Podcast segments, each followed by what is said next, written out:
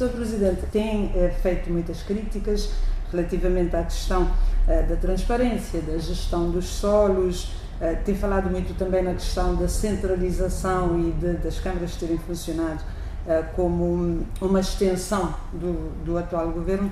Como é que avalia esses quatro anos? Antes de mais, eu queria agradecer a oportunidade que me é dada nesta entrevista, uh, Carla, e te dizer que, do meu ponto de vista, há um claro retrocesso no poder local em Cabo Verde, particularmente nesses últimos quatro anos.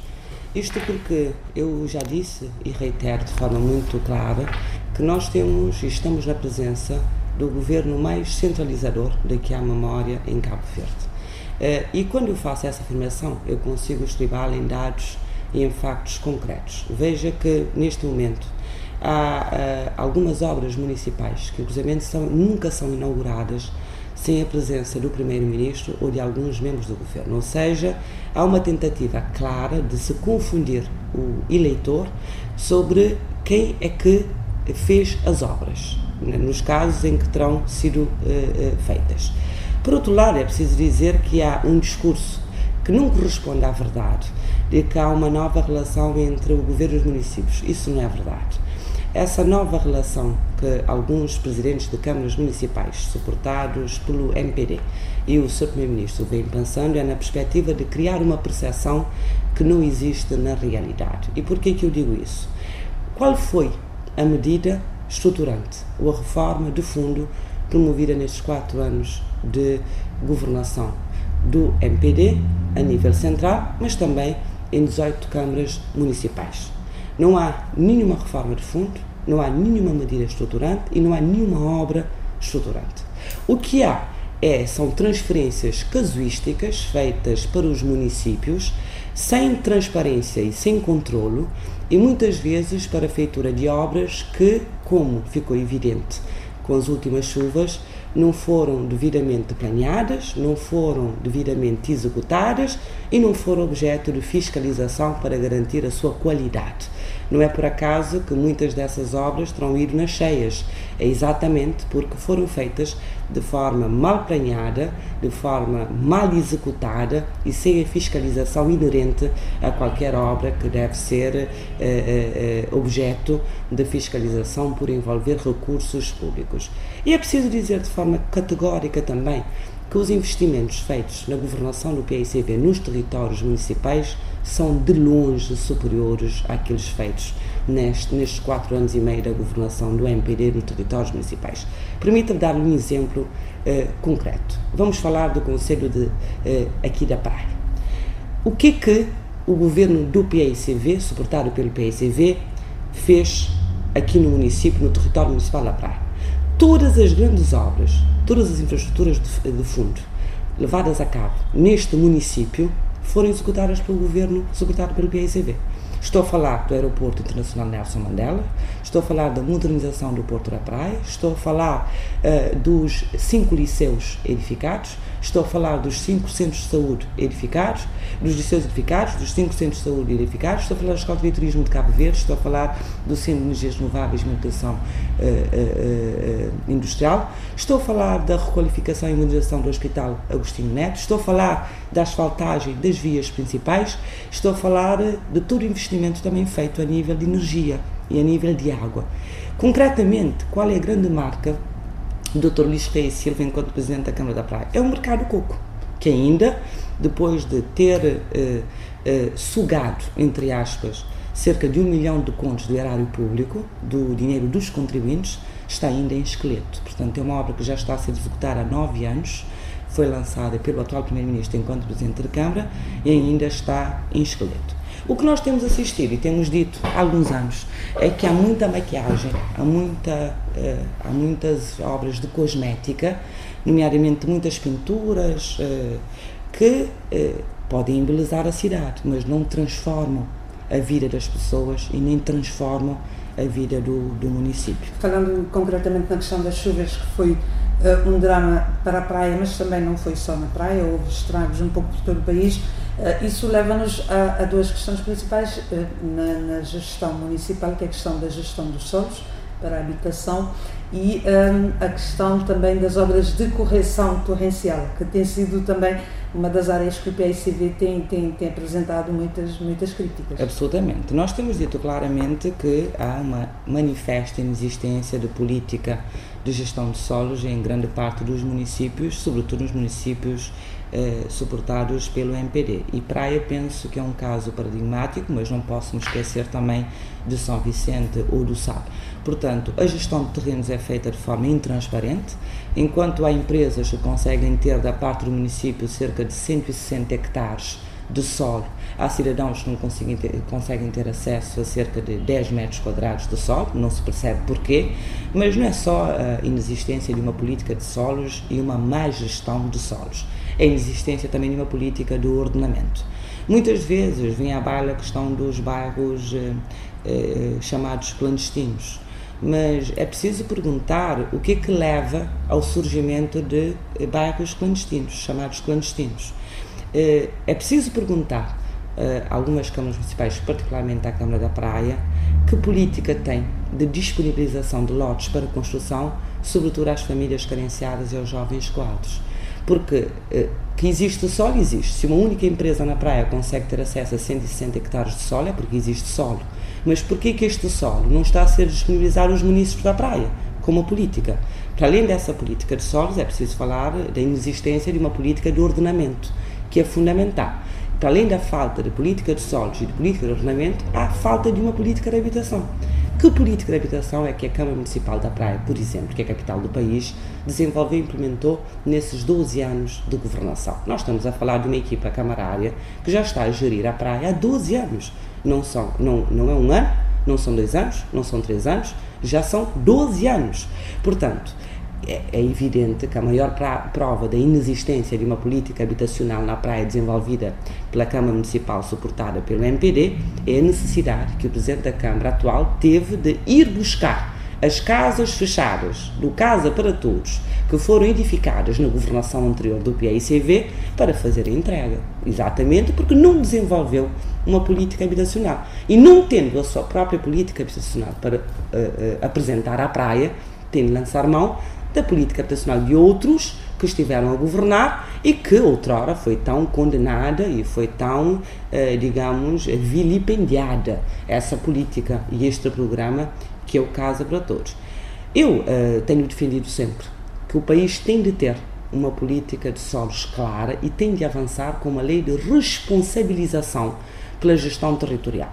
Não é admissível que, que os anos passem e todos nós, ouçamos na praça pública a gestão que se tem feito de solos, neste momento até já um processo a correr os seus termos no tribunal com acusações feitas pelo Ministério Público envolvendo um vereador da Câmara da Praia e a situação permanece igual, não é admissível.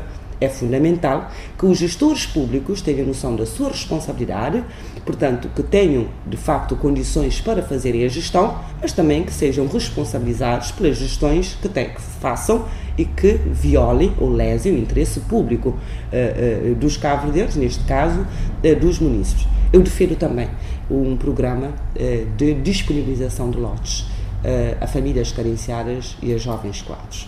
O exercício mais fácil neste caso é fazer a condenação das famílias que constroem habitações clandestinas. Nós não aprovamos a construção de habitações clandestinas, mas nós defendemos que é preciso dar alternativa às pessoas. O poder público tem nas suas mãos instrumentos para garantir e para criar essas alternativas. Só o poder público é que o pode fazer. E porquê que não o está a fazer? Porquê que temos personalidades na praia com 10, 20 lotes de terreno e não temos terreno para atribuir a classes mais vulneráveis e a jovens quadros no início da sua vida. Portanto, é preciso avançar com um programa nacional de disponibilização de lotes para construção a famílias carenciadas e a jovens quadros. Mas nós também defendemos planos detalhados para a orla costeira. O que está a acontecer na orla costeira aqui na praia é, no mínimo, vergonhoso. Porque, das informações que nós temos, toda a orla, essa orla que vai da Gamboa até a Prainha, já está concessionada. Mas como é que está concessionada? O interesse público está a salvaguardar? Quais são os custos desta concessão e quais são os ganhos para os municípios? Portanto, não se pode continuar a fazer a gestão da orla costeira, casuisticamente, consoante o vereador da pasta ou do pelouro naquele momento.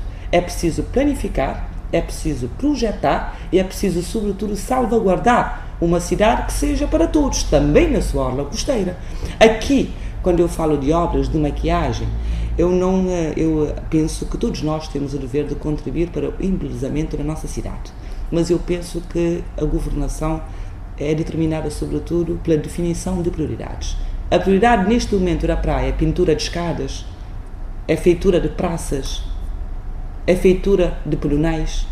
Por que temos tantas famílias a viverem sem dignidade, em habitações sem condições de habitabilidade? Porquê? Essa não é uma prioridade? Por que temos tanta gente com vontade de construir a sua casa para a morada de família e não conseguem ter acesso ao sol para esse efeito? Portanto, nós não podemos continuar a inverter as prioridades. E neste momento, absolutamente, nesses anos, nós tivemos uma clara inversão de, de uma clara inversão de prioridades. Uh, o, o PICV para essas eleições definiu um, um, uma plataforma autárquica para uh, dar as linhas orientadoras aos, aos seus candidatos? Absolutamente. Nós temos um pacote do poder local que nós designamos ou denominamos a reforma do poder local, que inclusivamente já está no Parlamento e foi entregue há cerca de dois anos. Nós propomos um novo Estatuto dos Municípios, nós propomos um novo regime financeiro para os municípios e nós propomos a lei de tutela administrativa sobre os municípios. A nossa perspectiva do novo Estatuto dos Municípios é para clarificar as competências de atuação dos municípios. É preciso que todos nós nos entendamos que os presidentes de Câmara não são delegados do governo. Os presidentes de Câmara são eleitos diretamente pelo povo e a lei determina competências próprias. Portanto, o poder local tem autonomia. E essa autonomia, nesses quatro anos com a governação do MPD a nível central, naturalmente que se perdeu. Portanto, nós estamos a assistir a presidentes de Câmara que não reivindicam pelas suas populações, que não defendem os interesses dos seus municípios, mas, sobretudo, que não defendem o interesse supremo do seu município para o qual foi eleito. E o exemplo claro é São Vicente. Nós tivemos o segundo maior centro populacional do país, que é São Vicente, excluído das ligações internacionais da Cabo Verde Airlines, e o presidente da Câmara de São Vicente ficou mudo, quero e calado, só por ser da mesma cor política que o governo central. Portanto, penso que não é esse o tipo de presidente de Câmara que, o, que os municípios merecem nem precisam porque o Presidente da Câmara de São Vicente, como todos os outros, foi eleito para defender os interesses do município, naturalmente enquadrado nos objetivos do país. Eh, é importante dizer que nós defendemos eh, nesta, eh, neste novo Estatuto de Municípios que nós estamos a propor uma nova configuração na perspectiva de eleição, ou seja, o primeiro da lista é candidato a Presidente da Câmara e os restantes são eleitos municipais caso eh, venham a ser eleitos. Portanto, dando ao Presidente da Câmara Municipal a liberdade para a constituição da sua equipa, na perspectiva de nós podermos mobilizar as melhores e maiores competências nas várias áreas para, de facto, promovermos o salto qualitativo a nível do desenvolvimento local.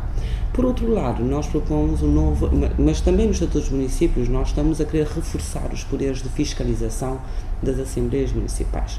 As Assembleias Municipais não podem funcionar como apêndice da Câmara Municipal. Têm de ter orçamento próprio, têm de ter autonomia para fazer a fiscalização. Continuando dependentes da Câmara Municipal, que estão incumbidas de fiscalizar, não poderão fazer a fiscalização nos termos em que a fiscalização deve ser feita. Por outro lado, nós estamos a pôr um novo regime financeiro para os municípios, com um aumento de uh, recursos para os municípios. Esse como, aumento... é que, como é que se processaria esse aumento de recursos? Via transferência do Estado, aumento das transferências do Governo? Aumento das transferências do Estado mediante alguns critérios, não é? Uh, o, uh, o, número de, de, de o nível de pobreza do município, o número de pessoas no município e também ter em consideração o facto de nós termos municípios criados recentemente, portanto que a priori necessitarão mais. Mas aqui o fundamental é que nós estamos a propor um aumento do fundo de financiamento municipal, mas com critérios claros, objetivos e abstratos. O que está acontecendo neste momento é que o Governo vai fazendo transferências casuisticamente, consoante a sua vontade, e sem objetivamente justificar porque é que está a fazer. Fazendo parecer que é quase uma benesse que está a dar aos municípios. Não, não é um benesse. O governo gera recursos do Estado. Os recursos do Estado devem servir o povo, onde quer que o povo esteja. Deve servir as, devem servir as populações. Por isso é que nós pensamos que isso não deve ser deixado ao sabor de cada governo, de cada primeiro-ministro de cada ministro, mas sim ser consagrado na lei para que esteja tudo claro e mesmo a fiscalização depois seja de forma muito mais concreta. No novo regime financeiro, nós estamos a propor também o limite do endividamento bancário. Nós temos uma situação de endividamento bancário dos municípios muito, muito preocupante.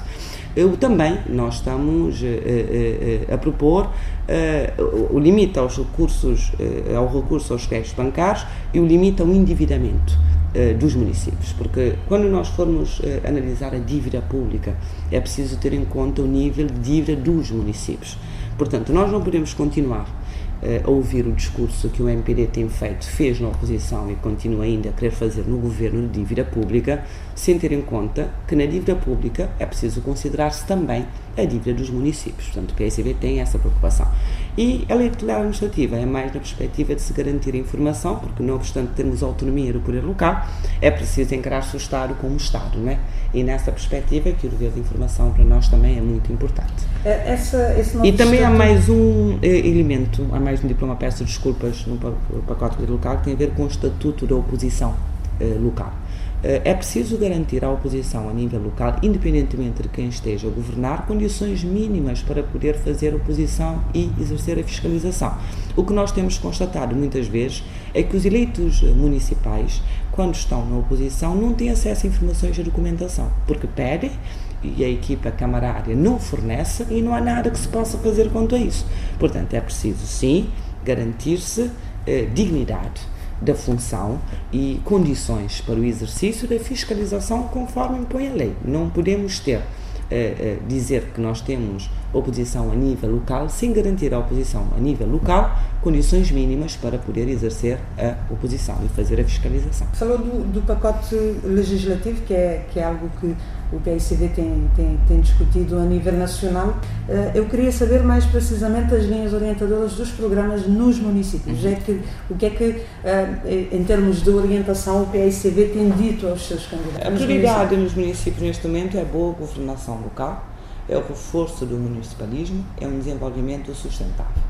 Nós não podemos querer apenas a boa governação a nível central. Embora nós somos da opinião que neste momento não existe boa governação a nível central, e já o dissemos claramente, os indicadores comprovam isso mesmo, o recuo, porque nós tínhamos, nós éramos o segundo país melhor governado em África, de acordo com os últimos índices, passamos para a quarta posição, perdemos duas posições, portanto, que demonstra o recuo, nós entendemos que a boa governação também deve ser a nível local, e nós entendemos que esta boa governação local passa, eh, primeiramente, uma visão estratégica do desenvolvimento do município. E voltamos à mesma questão nós temos muitos municípios que estão concentrados em obras de cosmética, mas que não estão a apostar no desenvolvimento a médio e longo prazo, com uma visão estratégica. Basta analisar, por exemplo, o orçamento do município de São Salvador do Mundo para se constatar um montante ínfimo que é, ínfimo que é dedicado a, a uma das principais atividades económicas que é a agricultura. Como é que é possível desenvolver um município que tem essa potencialidade, dedicando um montante tão ínfimo para, para a agricultura. Portanto, nós temos de desenvolver os municípios considerando as potencialidades de cada município. Lá onde temos municípios com comunidades pescatórias muito fortes, é preciso apostar nas pescas e toda a cadeia de valores em torno das pescas. Lá onde temos como atividade uh, económica principal a agricultura, é preciso apostar na modernização da agricultura. Lá onde temos o turismo como atividade principal, é preciso aproveitar e promover os vários nichos do turismo: o turismo rural, o turismo uh, de montanha, mas também o turismo em torno dos desportos náuticos. Portanto, o que nós entendemos é que não é com praças, pracetas e pedonais é que nós vamos desenvolver o nosso país. Com isso, pode-se dar uma ideia do município estar mais, mais belo, mais bonito, mas a vida das pessoas não muda. O que deve, o que, qual é o principal objetivo do desenvolvimento? É a mudança que pode proporcionar na vida das pessoas. É você viver amanhã melhor do que vive hoje, ter mais rendimentos, ter condições para viver numa melhor casa, para educar os seus filhos, para ter mais saúde. É isso que, que, que garante o desenvolvimento. Porque você pode ter uma praça muito bonita, mas se você não tiver rendimentos, se você não tiver uma casa para habitar com dignidade e se você não puder educar os seus filhos, dando-lhes formação, o que é que você ganha com uma praça mais bonita? A praça mais bonita é importante depois de se garantir uma vida com dignidade às pessoas. Acha que as prioridades têm sido uh, trocadas durante a gestão autárquica desses quatro anos? Absolutamente, acho que têm sido trocadas e acho que essas chuvas vieram demonstrar isso mesmo. Uh, há obras que foram inauguradas há menos de três meses. Aquele muro nos picos, que estava muito bonito. Estava muito bonito o muro, é preciso reconhecer. Mas como é que foi feito? E a prioridade era aquele muro nos picos? Quantas famílias vivem sem rendimentos depois de 3 anos de seca? Um cidadão entende que se possa gastar 16 mil contos, cerca de 16 mil contos, num muro, numa comunidade ainda com um elevado nível de pobreza e que passou por 3 anos de seca consecutiva? Essa é a questão que eu coloco. E aqui não estou a dizer que eu seja contra o mobilizamento das cidades, eu sou a favor. Mas para mim, a maior prioridade é as pessoas viverem com mais dignidade. E isso eu já disse e reitero, porque eu acho que estar na política, sobretudo, também é saber definir prioridades. É saber definir prioridades pensando nas pessoas em primeiro lugar. A Presidente do PSV disse há bem pouco tempo que o seu partido está a trabalhar na mobilização uh, para equilibrar o poder em Cabo Verde. Quando fala em equilibrar o poder em Cabo Verde, isso quer dizer basicamente o quê? Quais, quais são as suas metas para estas claro. eleições? Uh, tendo em conta que também já visitou quase todos os municípios, apresentando os seus candidatos. Eu agradeço a pergunta, Carla, e agradecendo a pergunta, naturalmente, que eu não, eu não socializo as metas porque faz parte da estratégia. O PSV tem a sua meta estabelecida, eu penso que é evidente para todos que nós estamos a fazer um trabalho estruturado, sobretudo nestes últimos dois anos de preparação da Agenda Autarca 2020 isso começou desde logo pela definição das linhas mestras da nossa visão para o poder local, passou por uma escolha criteriosa dos candidatos em todas, para todas, todos os municípios. E quando eu falo de escolha criteriosa, eu estou a enaltecer alguns aspectos fundamentais no exercício da política. Eu estou a falar na honestidade, estou a falar na responsabilidade, estou a falar no comprometimento, mas estou a falar sobretudo no espírito de missão. Política é servir. E enquanto líder do PSV, não negocio esse valor por nada e com ninguém.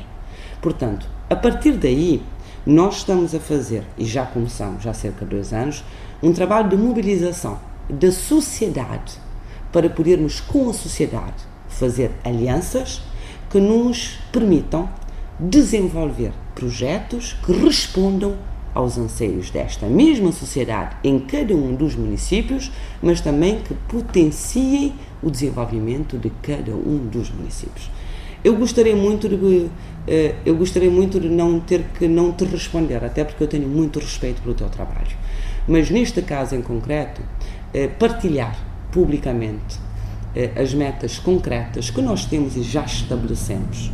Eu posso dizer que nós já temos um número concreto dos municípios, os municípios onde estamos em condições de poder dizer que vamos disputar para ganhar, mas eu não poderei partilhar isso porque faz parte da estratégia autárquica. E a estratégia, considerando que nós temos adversários, eu não posso partilhar e nem devo partilhar. Diz que uh, está a fazer um trabalho com base nos municípios onde uh, o PICD uh, eh, concorre já com com, pode-se dizer, com algumas. Uh, não, estamos a fazer um trabalho em todos os municípios, mas nós temos claramente para nós. Eu perguntava o seguinte: há sondagens neste momento que dá, Eu dá penso que há um conjunto de elementos que fazem parte da estratégia que, por mais que o partido queira, não deve partilhar do meu ponto de vista. E porquê que não deve partilhar? Porque nós não vamos para as eleições sozinhos nós vamos com adversários que seguramente estão a estabelecer as suas estratégias e têm uma série de elementos para o estabelecimento da estratégia. Aí eu penso é que é legítimo para cada equipa, de acordo com as percepções que tem, os elementos que tem, as mobilizações que está a fazer, devem ser geridas em espaços próprios e eh, considerando a necessidade de a estratégia eh, não é partilhada. Se for partilhada, deixa de ser estratégia, porque estamos a dar, entre aspas, flancos ao adversário. O, o presidente do, do MPD, na apresentação da plataforma autárquica do seu partido, disse que um, não considera que, que seja um, fora do alcance do seu partido vencer nas 22 câmaras. E disse que o, o MPD vai concorrer para ganhar nas 22 câmaras. Tendo em conta que o MPD já tem 18 câmaras, acha que uh, é possível ter em Cabo Verde uh, esse tipo de cenário? Eu penso que isso demonstra algum autoritarismo por parte do presidente do MPD, que é primeiro-ministro, porque pelas suas palavras, o primeiro-ministro não quer que haja oposição em Cabo Verde. Se pudesse, eventualmente, até extinguiria a oposição em Cabo Verde. Eu tenho uh, respeito pelos cabo-verdianos. Eu penso que os cabo-verdianos saberão avaliar essa afirmação do primeiro-ministro e saberão também fazer a devida avaliação dos resultados ou dos não resultados da governação liderada pelo Dr. Luís Reis Silva nesses quatro anos e meio uh, já. Dito isso, espera ganhar estas eleições? Está confiante que vai ganhar estas eleições? Eu responder-te-ei de forma muito categórica. Eu confio no povo cabo